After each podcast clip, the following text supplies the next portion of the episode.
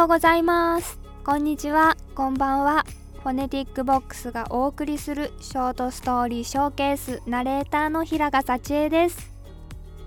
えー、あの前も話したかもしれないんですけど今日のあなたの朝ごはんは何でしたか？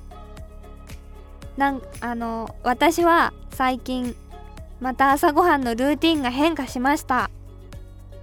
今はオートミールにはまりだしました。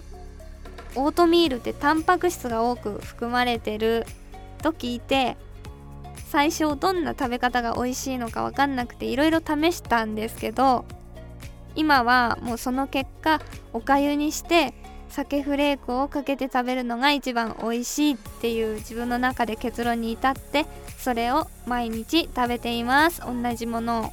という報告でした。ということで今週もいただいたストーリーを紹介していきます。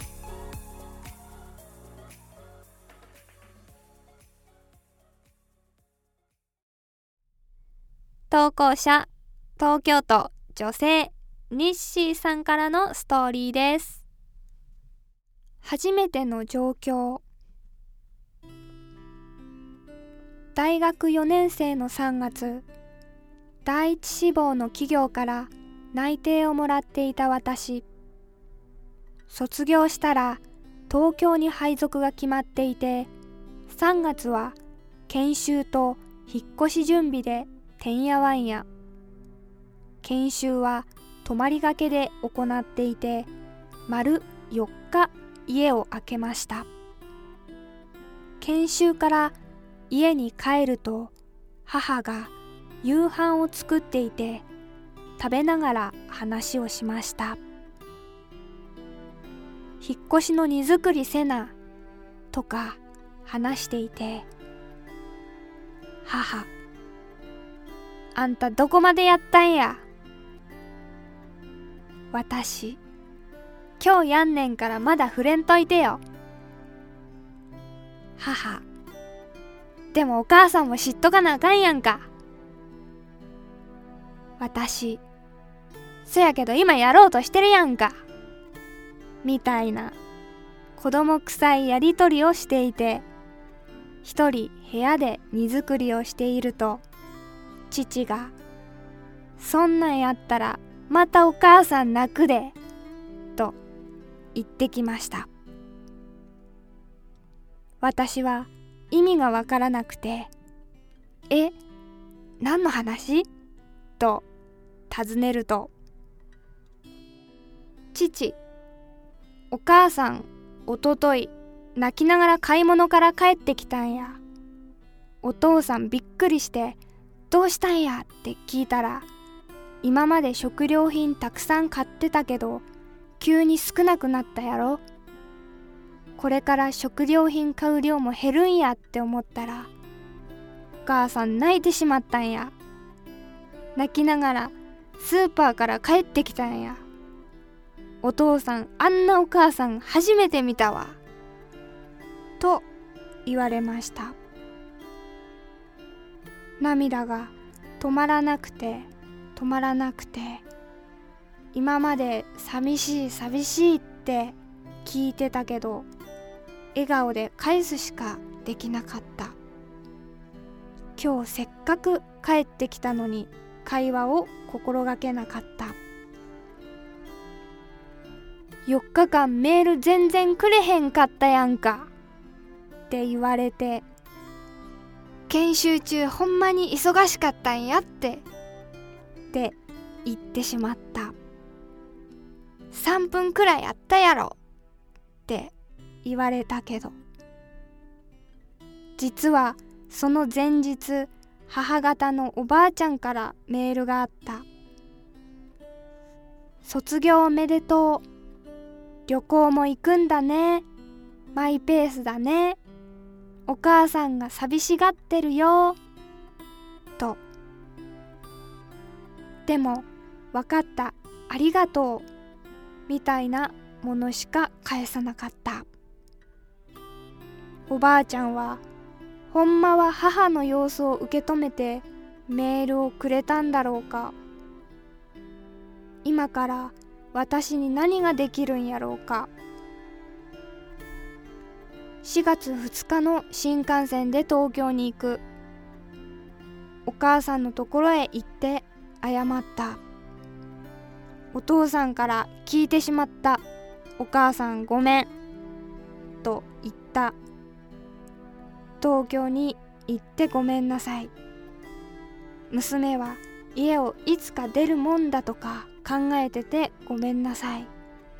生意気ってごめんなさい。研修中寂しい思いをさせたのに気づいてあげられなくてごめんなさい。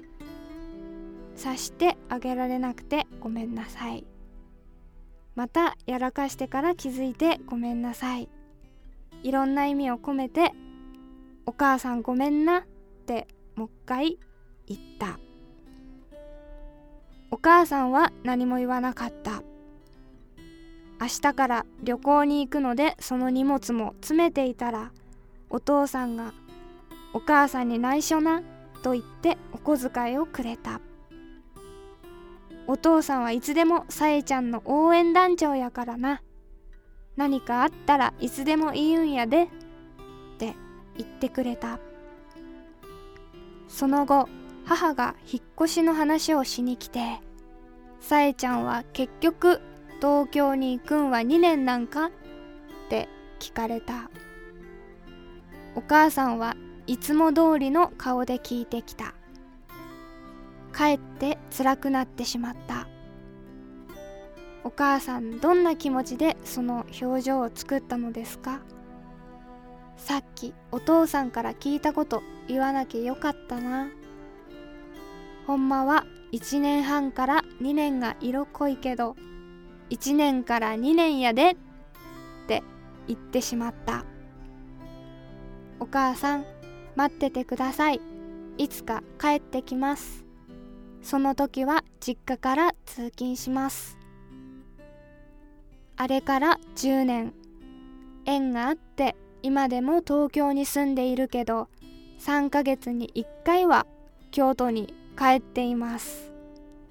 周りには帰りすぎと言われるけど毎回喜んでくれる両親が愛おしくて仕方がありません。私の大切な思い出です。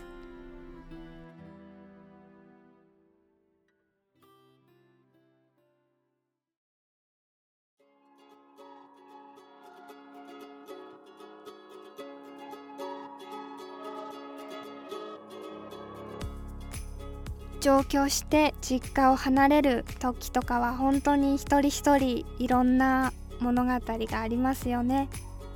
そこのドラマって友達同士とかではあんまり話したりしないんだけど心の中にきっと皆さんご両親とのいろいろなことがね少なからずあるんだろうなと思います。ニッシーさんみたいに3ヶ月に一度帰ってきてくれる子供を持って親御さんは幸せだなと思います。でもそれはご家庭それぞれなのでもっとドライな親子もいるだろうしそれがいいとか悪いとかではないのでそれぞれのね形があっていいと思います。この時期特に親元を離れる人たちが多いと思いますが親は子供が元気そうにしてたら心配っていうのはだんだん減ってくると思うので思いっきり新生活を楽しんだらいいんじゃないかなと思います。ニッシーさんありがとうございました。ショートストーリーショーケースは皆さんからのストーリーを大募集しています。最近あった嬉しかったこと悲しかったこと何でも構いません。大切なのはそれが実話だということ。ただそれだけです。ストーリーはホームページから募集しています。エピソードの詳細説明欄にリンクが貼ってありますのでそちらをご利用してみてください。面白い話である必要は全くないので何でも教えてください。皆さんの心の中にしまってある大切なストーリーを共有してくれたら嬉しいです。是非番組のフォローもしてくださいね。お待ちしています。また来週のストーリーでお会いしましょう。平賀幸恵でした。バイバーイ。